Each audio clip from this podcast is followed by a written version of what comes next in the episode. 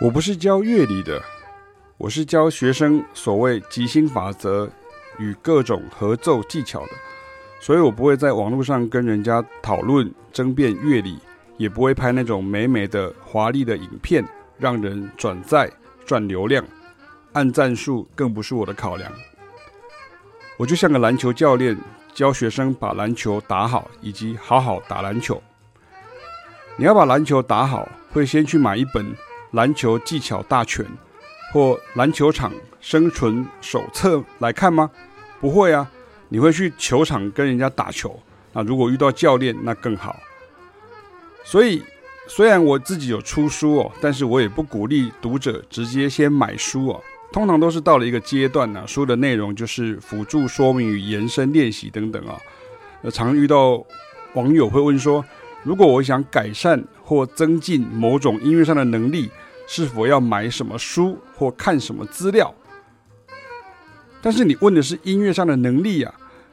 听力与技术的部分就要从持续性的听力训练与长期的技术训练去着手，而不是去查资料或翻网路啊，这样怪怪的哈，真的有点怪怪的，就是好像这你的问题跟你的解答是没有在同一个。平行面上面的哈，那就跟我刚刚讲的哈，我想学会打篮球，那我先先看哪一本书？然后我想学会游泳，那我要先看哪一本书？那呃，我想学会打高尔夫球，我要先看哪一本书？我想会做菜，我想要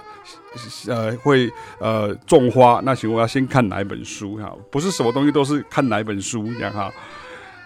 那像我自己。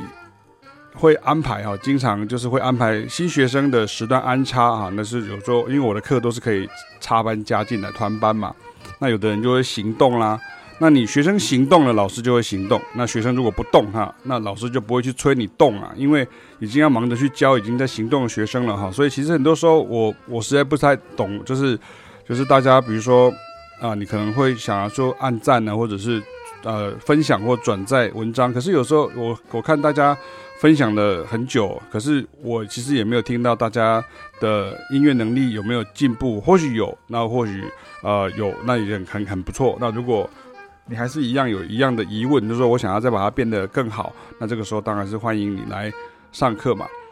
所以每周接近周末的时候，就是开始安排本周内询问要上课加入团班的学生的时段啊，并跟班团班确认啊，因为